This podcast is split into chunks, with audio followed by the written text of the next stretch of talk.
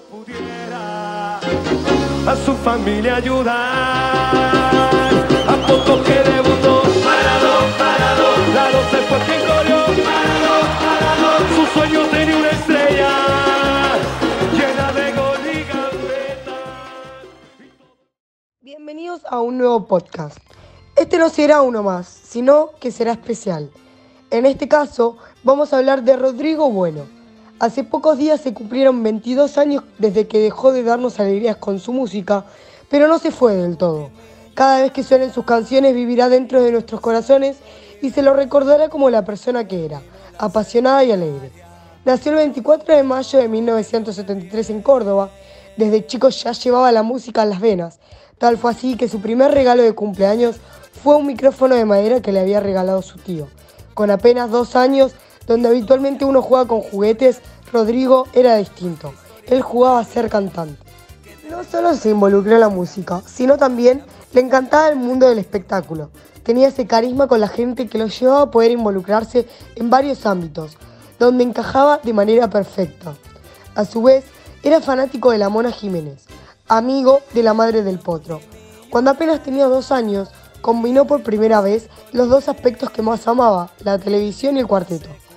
Participó del programa La Fiesta del Cuarteto, donde vio por primera vez a la Mona Jiménez. En un principio se rumoreaba que se llevaban mal, pero esa historia no fue del todo cierta, ya que llevaban una gran relación. De manera sorprendente, a los 5 años de edad, Rodrigo escribió junto a su padre Eduardo Bueno, productor musical, el disco infantil Disco Baby, donde la canción que más se dio a conocer fue Caroso y Narizota. Años más tarde, a los 11 años, tuvo su primer debut como cantante en el grupo Chévere. Narizota salieron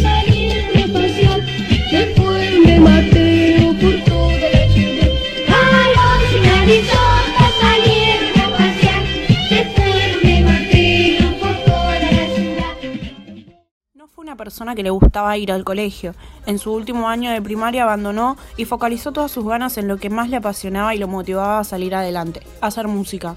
Su padre lo apoyó en esa decisión, pero le dejó muy claro su postura. Si no estudias, vas a trabajar.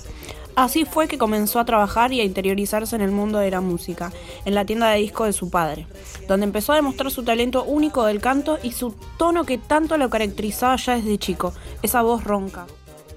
Allí cantaba para los clientes del comercio, donde un amigo de su padre lo vio y notó el talento que Rodrigo tenía.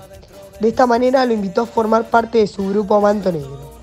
Fue el primer contrato profesional como músico que firmó el Potro, su primer sueldo a los 13 años. Al tener la experiencia de formar parte de una banda, notó que no estaba destinado para ello, no le fue muy bien, y luego de seis años decidió armar las maletas y partir hacia Buenos Aires, donde se convertiría en una de las más grandes estrellas del cuarteto de la.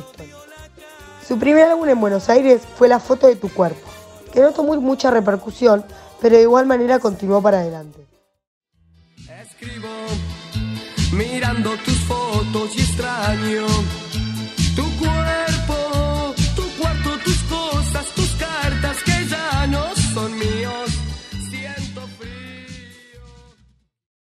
Pero por desgracia, cuando comenzaba a armar su carrera, ya con tres álbumes, en 1993, perdió al hombre que lo motivó y le enseñó el mundo de la música, su padre. Falleció en sus propios brazos de un infarto. Rodrigo a raíz de esto estuvo seis meses de luto. Se bajó de la compañía Poly Record y no podía encontrar el rumbo. Pero un día se levantó, con la imagen de su padre grabada en su mente, y siguió su carrera como músico y firmó el contrato con Sony Music. Allí le rechazaron su primer disco Sabroso. De ese modo intentó con salsa y merengue, pero en 1996 estos géneros fueron descartados, ya que firmó contrato con el sello discográfico Magenta Discos, donde impulsó su carrera de manera repentina con uno de sus mejores hits, Lo mejor del amor, donde logró su primer premio ACE. Fue lo mejor del amor, lo que vivido contigo. Dejo mi esposa, para matarnos en un cuarto de hotel. Rodrigo siempre fue muy apoyado por su familia, ya que todos ellos siempre estuvieron relacionados a la música. A partir de allí, el potro comenzó a sacar hit tras hit. Prosiguió con el disco La leyenda continúa, que fue su primer disco de oro por la CAFIP, Luego, uno de los más recordados por los argentinos, el disco Cuarteteando, que incluía las famosas canciones de 840 y Voló Voló. Rodrigo solamente sacaba el 1% de las ventas de sus discos. Tal era su fama en el cuarteto que lo pedían en todos los shows, boliches y hasta los programas de televisión, donde deslumbraba con su chaqueta y con su color de pelo azul o morado que tanto lo caracterizaba. Era la sensación del momento. Tenía entre 25 y 30 funciones por semana. Estaba logrando el sueño que compartía con su padre. Pero la parte escénica de los shows fue disminuyendo a medida que pasaba el tiempo, debido a la alta exigencia a nivel de profesionalismo que requiere ser músico y dado que comenzó a involucrarse en el alcohol. Eso no fue un impedimento para alcanzar uno de sus mayores logros. En el 2000, el Potro realizó 13 funciones en el Luna Park con el álbum A2000, que fue cuádruple disco de platino. Especulaba sobre su relación con la disquera Magenta Records era cierto, fue en decadencia y de esta manera Rodrigo anunció su retiro con un último concierto, que sería programado para el 25 de diciembre en el Estadio Monumental del conocido Club River Plate. Luego de allí haría una gira por varios países y finalizaría en la ciudad de Miami en los Estados Unidos.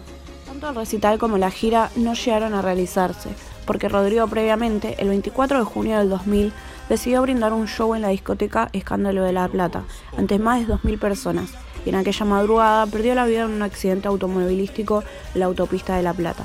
Conducía su auto cuando fue bloqueado por otro conductor, el conocido empresario Alfredo Pesquera. De esta manera, como cualquier situación normal, decidió rebasarlo por el costado para lograr pasar. Pero en ese momento perdió el control de su camioneta y chocó contra la barrera y volcó. Lastimosamente no llevaba puesto el cinturón de seguridad, por lo que salió despedido del auto, lo que le provocó la muerte y no solo la suya, sino también la de quien lo acompañaba, Fernando Olmedo. Cuando Rodrigo fallece, su hijo Ramiro tenía apenas solo tres años.